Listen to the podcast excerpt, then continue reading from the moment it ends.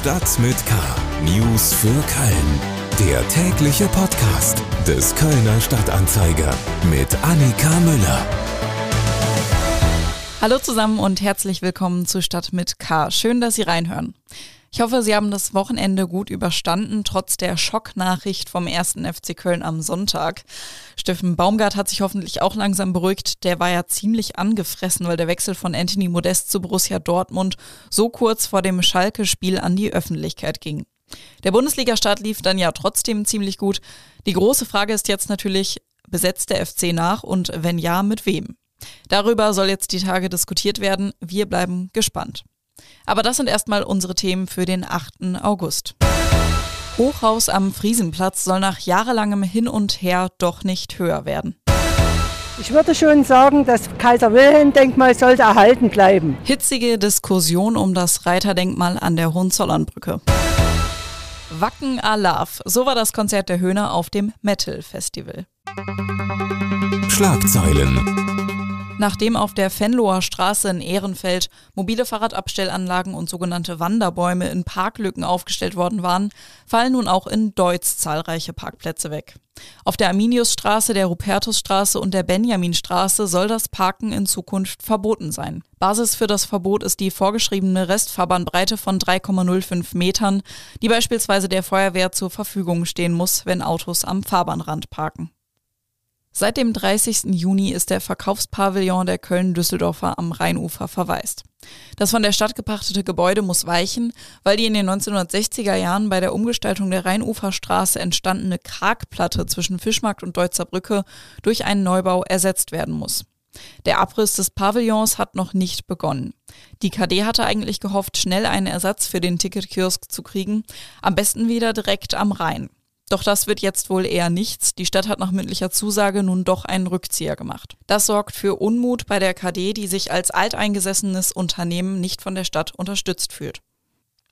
Die Stadt Köln hat am Montag vor dem Hintergrund des russischen Angriffskriegs und einer drohenden Energiekrise erste Sparmaßnahmen bekannt gegeben. So soll zum Beispiel der Dom demnächst ab 23 Uhr ausgeschaltet werden, die Straßenbeleuchtung soll gedimmt werden und die Beleuchtung der Pylone am Rhein-Energiestadion soll abgeschaltet werden. Außerdem werden städtische Büros in der Heizperiode nur noch auf maximal 19 Grad geheizt. Hochhaus. Das bedeutet in Köln wohl was anderes als in Frankfurt. Hier wird eher klein gebaut, damit die Skyline nicht von modernen Glasriesen, sondern vom Dom geprägt bleibt. Wir kommen zu den Themen, über die wir etwas ausführlicher sprechen wollen. Köln. Wir sprechen jetzt über ein Hochhaus am Friesenplatz, über das sich schon seit Jahren gestritten wird. Ich will Ihnen einmal kurz erklären, um was es geht, weil wir hier leider am Podcast hier kein Foto zeigen könnten. Das wäre deutlich entspannter.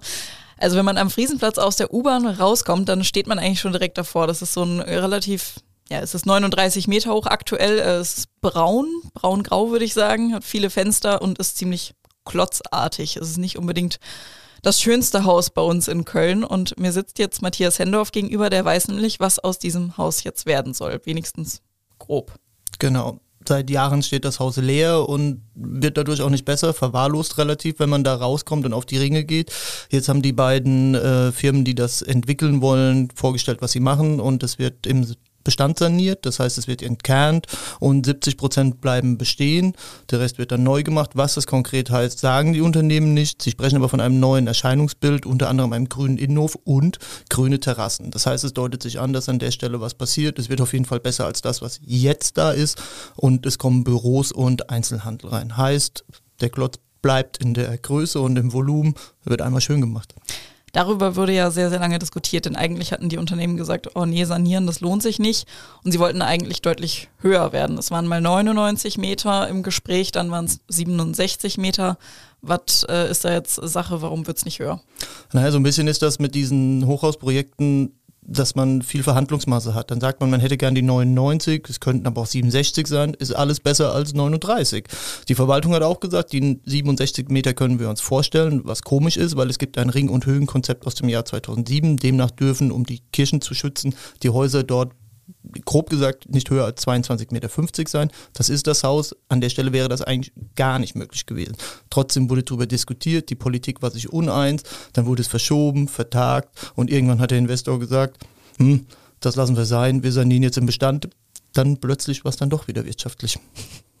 Die 22,50 Meter, die du gerade angesprochen hast, die sind eben in diesem Höhenkonzept. Es soll aber ja auch ein neues Höhenkonzept geben bald, ne? Genau, weil das bisher geltende gilt quasi für die Ringe und die Innenstadt und das neue gilt für den größeren Bereich bis, also rechts und linksrheinig bis zum äußeren Grüngürtel und soll, das hat Markus Greitmann, der Baudezernent, im Stadtanzeiger-Interview angesprochen, nächstes Jahr dem Stadtrat vorgelegt werden. Es gibt Positivzonen, dort sind äh, Hochhäuser erlaubt und Negativzonen, da sind sie nicht erlaubt. Bei den Positivzonen gibt es auch unterschiedliche Ausprägungen und dann soll diese Verhandlungsmasse aufgelöst werden und ein gültiges Konzept einfach diese Fragen klären. Vielen Dank, Matthias Hendorf. Wir bleiben dann gespannt, wie dieser braune Klotz am Friesenplatz dann in ein paar Jahren vielleicht aussieht. Stadtgeschichte. Wir hatten bereits in der letzten Woche im Podcast darüber gesprochen, dass es die Möglichkeit gibt, dass das Reiterdenkmal an der Hohenzollernbrücke abgerissen wird.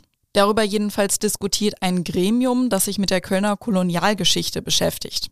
Diskutiert wird aber nicht nur, ob das Kaiser-Wilhelm-Denkmal abgerissen wird, sondern auch, ob es zum Beispiel verhüllt oder in einen Geschichtspfad eingebunden wird. Der Abriss ist also tatsächlich nur eine von mehreren Möglichkeiten. Klar ist aber für das Gremium, dass etwas passieren sollte. Das Thema hat auch bei uns auf den sozialen Netzwerken für ziemlich viel Diskussion gesorgt. Wir haben uns also auf den Weg gemacht und uns vor das Reiterdenkmal an der Hohenzollernbrücke gestellt und die Leute dort gefragt, was sie denn mit dem Reiterdenkmal machen würden. Ich finde, diese Denkmäler gehören nicht abgerissen, da sie zum Stadtbild gehören und doch eine Kultur erzählen. Ich finde das gut, die, die äh, Figuren sind schon ewig da und nach dem Krieg wieder aufgebaut mit viel Geld und alles und dann äh, soll das mal eigentlich bleiben, sollen sich nicht so viel Gedanken machen. Was früher ist, soll man sehen, dass wir für die Zukunft was haben. Ich finde das eigentlich unsinnig. Das sind Denkmäler und das ist jetzt so eine lange Zeit her, da müsste man äh, langsam auch mal einen Schwamm drüber machen. Ich bin äh, immer Verfechter von eher Infotafeln, dass man das nicht rauslöscht, weil das gehört einfach zur Geschichte dazu und damit kann man sich durchaus auch kritisch auseinandersetzen und ähm, das dann eben aufarbeiten. Das einfach aus dem Stadtbild zu löschen würde bedeuten, man erinnert sich auch nicht mehr daran. Ja. Und ich glaube, eigentlich sein Dasein, Berechtigung sollte nicht da sein. Man sollte wirklich ein Merkmal, ein anderes Statut für die Welt mal da, darstellen, damit die Leute, die neue Generation was lernen, damit solche Taten, die Kolonisation sich nicht mehr wiederholt. If a statue is dedicated to someone who has contributed some things to the country that sh and it should be honorable, then sure, why not a statue? But if we now have ideas that don't particularly yeah, agree with that certain time period, then I think it should pick it down because now people walk by and think of slavery and think of bad things and they should walk by a statue and be proud of their country. Also abreißen, verhüllen, Geschichtstafel oder doch einfach so lassen, wie es gerade ist?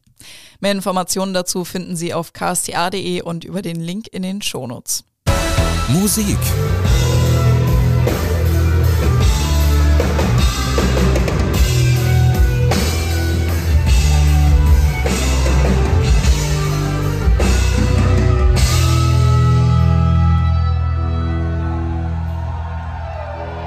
So, wir machen jetzt ein Musikquiz. Welches Lied haben Sie gerade gehört?